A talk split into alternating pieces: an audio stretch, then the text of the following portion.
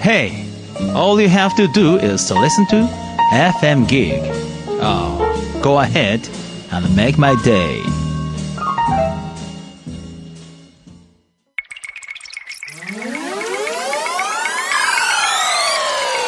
FM Gig, Queen Station.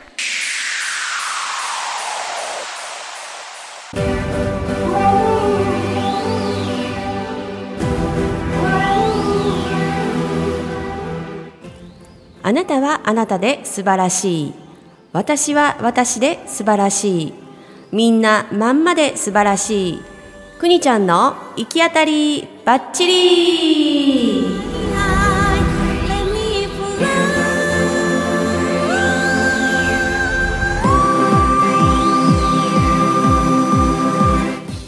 皆さんおはようございますくにちゃんの行き当たりばっちり今週も始まりました本日9月3日であります。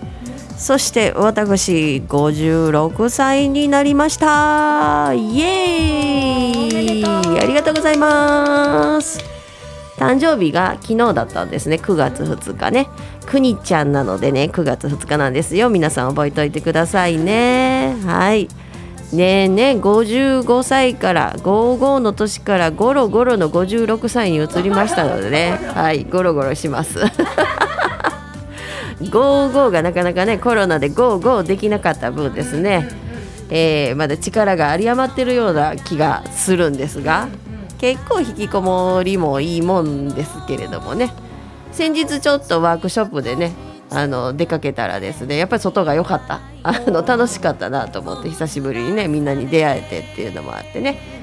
まあその56歳は55歳であのねこう発揮できなかった分をね56歳に託していきたいかななんて思いますね。はい今後とも皆さんどうぞよろしくお願いいたします。はいこの番組はですねあなたの一歩踏み出す勇気をほんのちょっと後押しするような番組になっているかと思います。提供はうんうんって考えたか。西明石徒歩3分体と心のマッサージ雨宿りさんの提供でお送りします。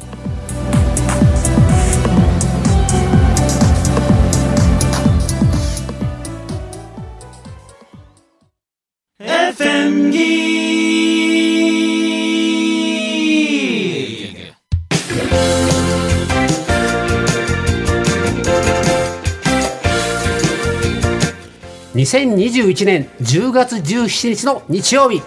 朝にゃん大感謝祭。おかげさま笑顔で60年。みんなありがとう。歌ありダンスありお芝居あり。そしてあんなことやこんなことも。皆さん一緒に遊びましょう。来てね。風向きを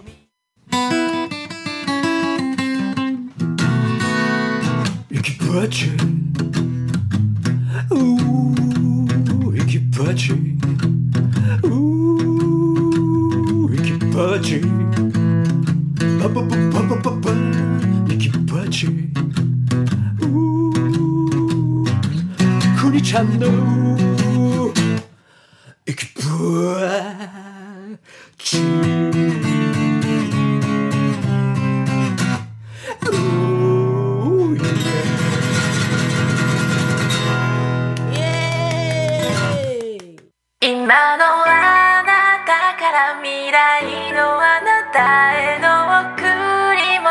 One step just yourself. はい、くにちゃんの行き当たりばっちり今週も始まっております。56歳になって1日目。5656 56ってもう年齢言わんでいいわっていう話だけど。けどねもうね56も7もねもう関係ない感じになった。もう忘れる自分が何歳やったか。ああそうか。うんと年一つ足すのも忘れるけど、まあけどもう56言うても7言うてもまあ関係ないかみたいな。あんまりこだわらへんくなりましたね。うん。まあその年を重ねていくにつれ厚かましくなってきて何事も恥ずかしくなくなるという感じですかね。うん。でもその分楽しいんじゃないあ楽しいね。ね。楽しい楽しい。これこの間行ってきたワークショップもそうなんだけれども、あのータイルアートって言ってねマスクの形マスクってあの覆面レスラーのマスクね。あのこの口にしてるマスクじゃなくって覆面でもう木でこう型抜きしたマスクね、顔面マスクの方顔面マスクね。ね。そうそうそう。それにタイルを施してこうアートを作っていくみたいな感じね。あのタイルいろんな細かいあのハート型だったり四角だったり丸だったり雫型だったりなんかそういうのをね中村純子さんという方が用意してくださってですね、それをやったんですよモザイクアモザイクアート、うん。ワークショップでね。でなんかそれがもう面白くてね。で上手にしようとかそういう気持ちもなくなんか童心に帰れたというね、うん、なんかよっとこう年取って周りのことを気にしなくなって童心に帰れたというかなんかその期間どうやったんやろうと思うね。その、まあ、3つ4つ5つなんかこう怒られてさシュンってなるあのちゃんとしようって思うようになる頃からその50ぐらいまでちゃんとしなくちゃみたいにして生きてた中でね。なるほど。それが厚かましくなったらそれが取っ払えられるっていうかどこにいても上やん年上やから少々あの失礼なこと言うても 許されるとか。あなんか私それがあるよ。そういう感じなうん、私今なんかそんなことがあまあまあいいかもう年の子やなとかっていうその諦めうわこんなこと言ってもたどうしようとかっていうのがなくなってそれがすごく今楽で。だからそのワークショップ何かもの作るにしてもその童心に帰れるのね、この年になった方がだから今ねこう苦しんでる人たちはね、うんまあ私と同じくる悩みとかじゃないかもしれないけど年取ったらな全部悩み事解決するんじゃないかなとかと思う。いやでもなんか、厚かましいっていう言い方はなんかあのあれかなと思うけど、そのオープンにしてるわけやから、うんうんうんうんうんそれは楽しくなるよねって思う。あなるほどな。そやな。自分の中をすごいオープンにしていってるってことなんやと思うからうんうんうんうん。うちうちにきっとあったのをうん。出してるから、そういうことか、うん。そやななんか本当でこういうの出したら恥ずかしいとかって思ってたことをパンともう出してるから、うん。楽しいあの人どう思うかなとかうん気使ったりとか、うん。そういうのがないっていうのってなんかやっぱ開放的やから、開放的、うんうん。一切なくなったな、うんうん。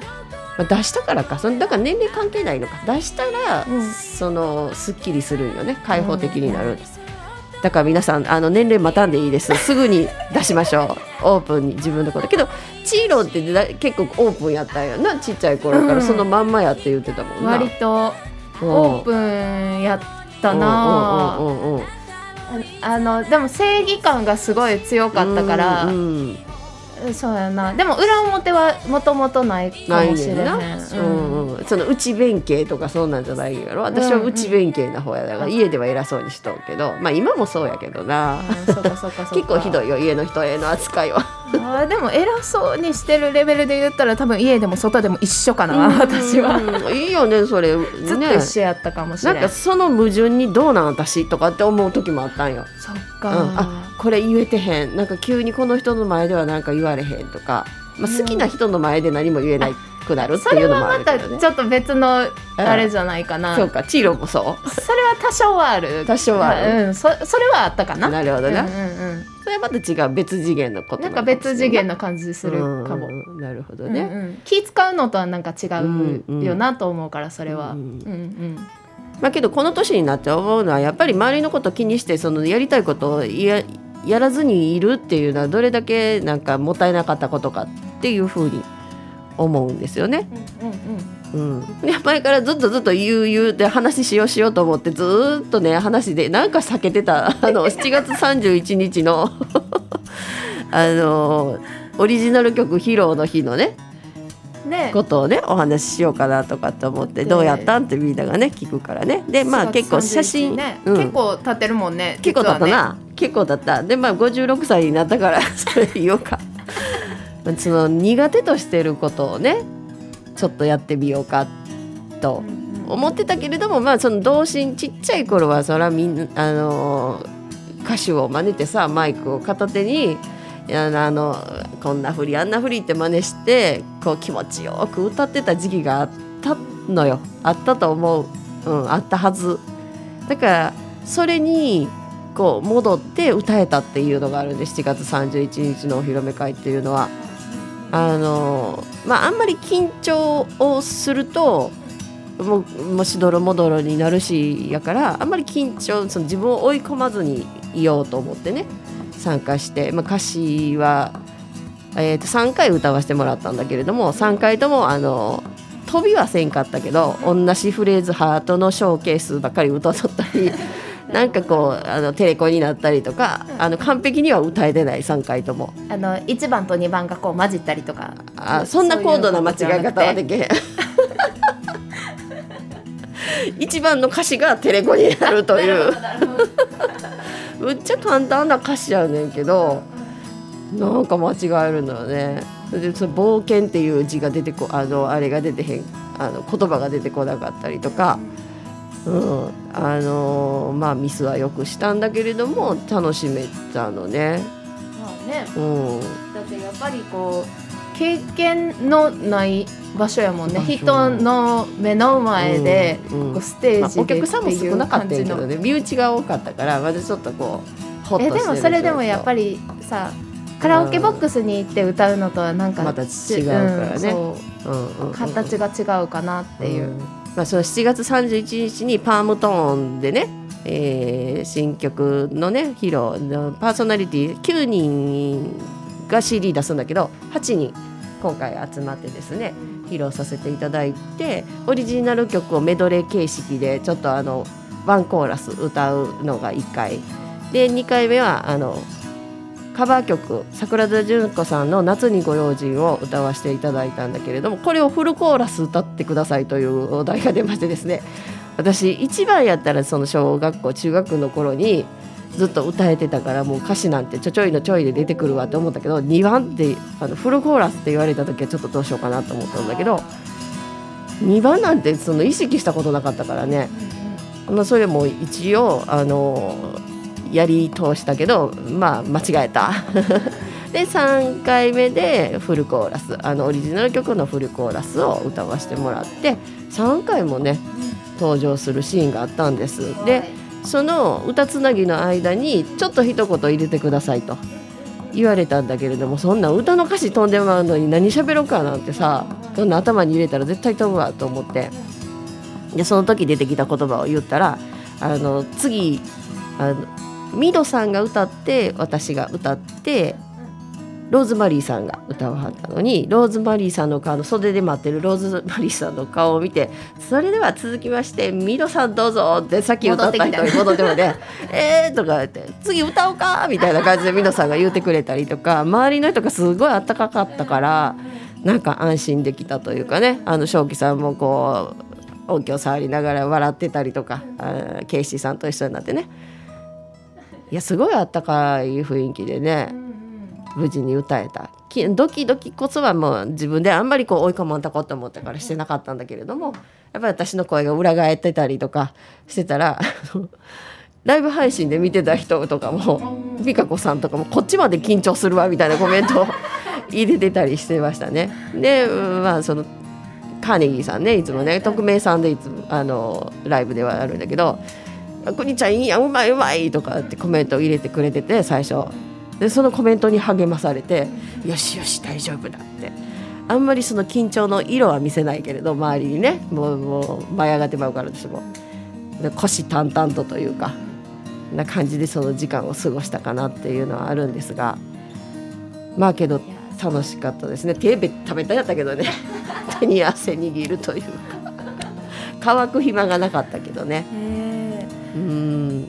だってもうすぐやもうすぐやって結構言言ってたもんね。そうやね。あの練習せな練習せな言うてたけど結果ねあの練習は2日前に声出し始めたかな、あそうなんや、うん、全然カラオケボックスに行くにもなんかなでもなとかって思って。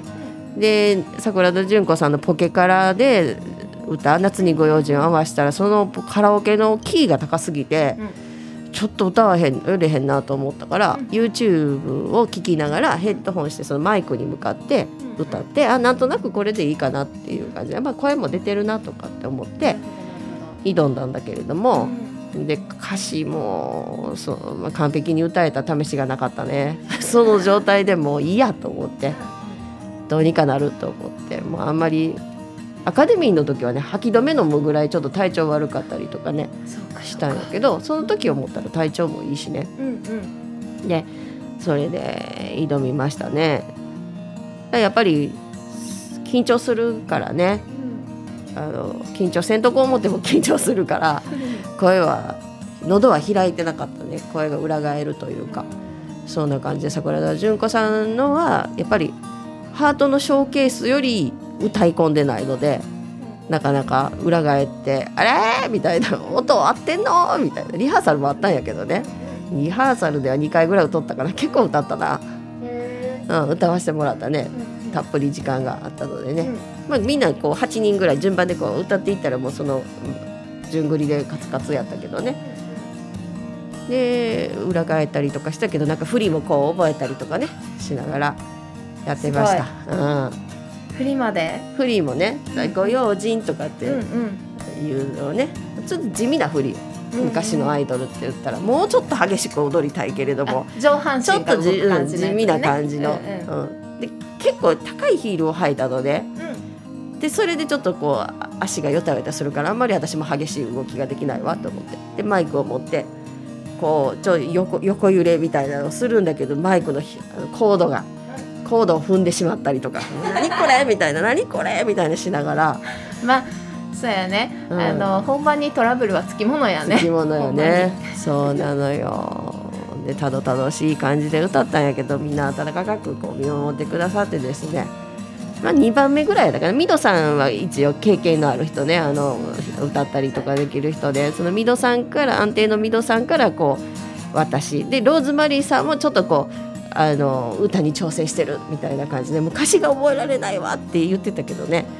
けど自分の曲はちゃんとしっかり完璧に歌ってはったです。まあ私は間違えましたが。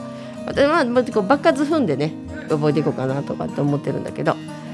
そう。であとどんどんどんどんこうこう見せ場があるっていう感じでね、ちょっと守っていただいてる。皆さん出演者に守っていただいてるっていう感じだったんですけれども。まあみんなね盛り上げてました。ラテンキラーズさんとかもね。なんかあのカレンさんの衣装がねあの伸びるようななんであの伊勢三宅さんのよくあるようなこう絞りの効いたこう伸び縮みするような。どんどんブランドなんかは知らないですけどね。オレンジとなんかブラックとかこう綺麗な感じの。動くたびにこのビロンビロンビロンビロンね。こう動く衣装がそれがででクライさんとかがコメントであんなに裾が激しく動くの服を見たことがないみたいなこと書いてて、まあ、確かにっていうほどこう動くたびにこの裾が動いてねこう躍動感があってねあの二人はすごいなあもう振り切ってる感があって。盛り上げ上手やもんね。うん。どこの場所で見てもねえ、うん、盛り上げ上手。もうあれは見習いたいなとかって思ってね。ちょっとずつ私もね小出しに小出しにというか。ほんまはね余裕があったら桜田淳子のモノマネぐらいの一つや二つやって喋ってみて「こんにちは」みたいな感じでやりたかったかなとかって思ったけどあもうそういうイメージちょっと半分あったんや。そうそうそうそう練習というか、う家の時はね。そうそうそうそう。なんかそういう桜田淳子をイメージして歌ったらいいってね。その正気さんはそのレコーディングの仮のレコーディングの時に言ってたから、まあ、それをイメージしてって思ったけどもう自分のことやるので精一杯ね。うん。でも皆さんあの千夏さんなんかはねあのオリジナル曲は赤い衣装を着てこう花をつけてね。で今度あのあれ何やったっけ？泰葉の「フライデーナイト」「いっそフライデーフライデーチャイナ」「フライデーチャイナタウン」やったっけ？あれをカバー曲に選んで歌ったら衣装ダンと変えてきて。もうすごいノリノリでやっぱりすごい。あの歌手を目指してはったからね千夏さんはね。なんかそういうオーディションとかもよく若い彼氏頃に見せ方が違うっていうのがあってねマッサエさんとかも堂々としてました。あのパームトーンのイベントで MC をねずっと務めてはるみたいでね。うん。ミドさんミドさんが歌って私が歌ってローズマリーさんが歌ったでしょ？でえっ、とあ順番ちょっとこううろ覚えやな。千奈津さんも歌ったけどあずささんとかはね浴衣を着てねあのとっても素敵な声でカバー曲はあのあれ「プライド」を歌ったの。今井美樹のね、うんうん。うん、それも素敵でした。で歌詞覚えてないからこう浴衣でとうちわでうちわの裏に歌詞を変えてたりとかっていうそういうね細工をしてもう堂々たるもんですよ。上手に工上手夫にしてるね。そうそうそうそう。でまあ沙織さんも堂々としてたしね。あとあとこれ何歌？何歌？正江さんでラテンキラーズさん。な感じやったかな？ちなつさんとね。うんうんうんいや本当に楽しかったです。参加して楽しかった。でカバー曲がまあなんとみんなねあの結構みんなこう黙ってるんですよ。何を歌うかっていうのはその時の楽しみ。まあリハーサルで聞いたけどね。演奏来るかみたいな感じで。でまあノリノリリハから私ノリノリやったのがラテンジキラーズさんの「六本木真珠」これでみんなはあの正輝さんのギターとかなちゃんのね BB ガールズのかなちゃんのキーボードとであの生演奏してくれてみんな歌ってたんですけれどもラテンキラーズさんはもう直々にこうオケを持ち込んで歌ってはったというね もうノリノリ。もうこれ私一番なんかもう盛り上がったね自分の中でね。はい、その当時のことを思い出すというかね昔のね、うんかあんなイベントでほんま素敵やなと思いますよね。だからまあということで今週の一曲はですねそのラテンキラーズさんが盛り上げてくれたアン・ルイスさんの「六本木真珠」をお届けしたいと思います。聞いてください。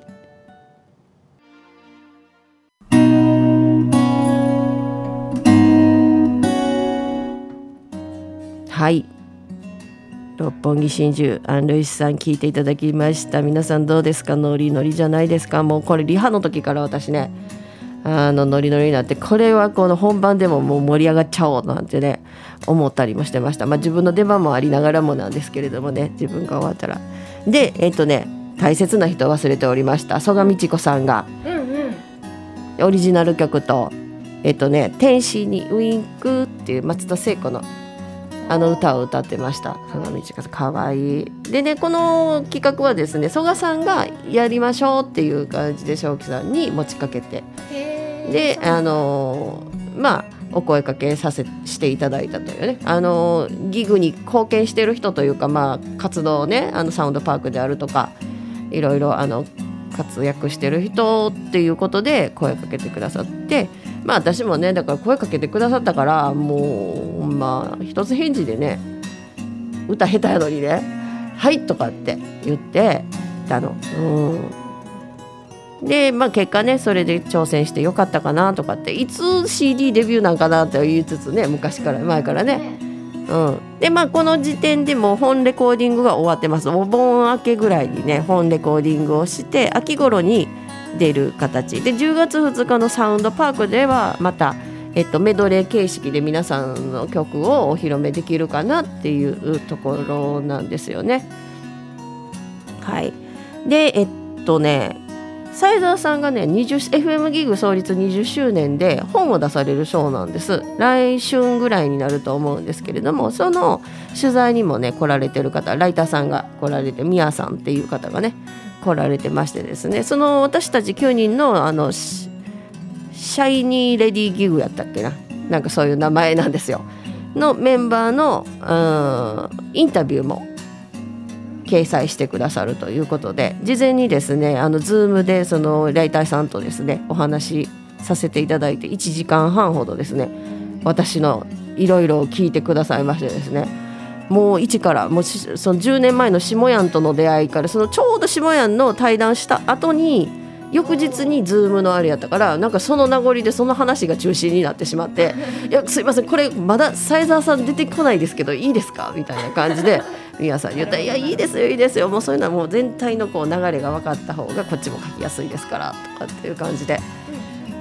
で自分の話をさせていただいてねそのそれも斉沢さんの本の一部に掲載していただくみたいな感じでそれぞれのねあの皆さんのうんこれまでの人生のことを書き綴ってくださるとか3,000文字ぐらいで結構ねあの出来上がりを見せていただいたんですけれども、うん、書いてくださってました。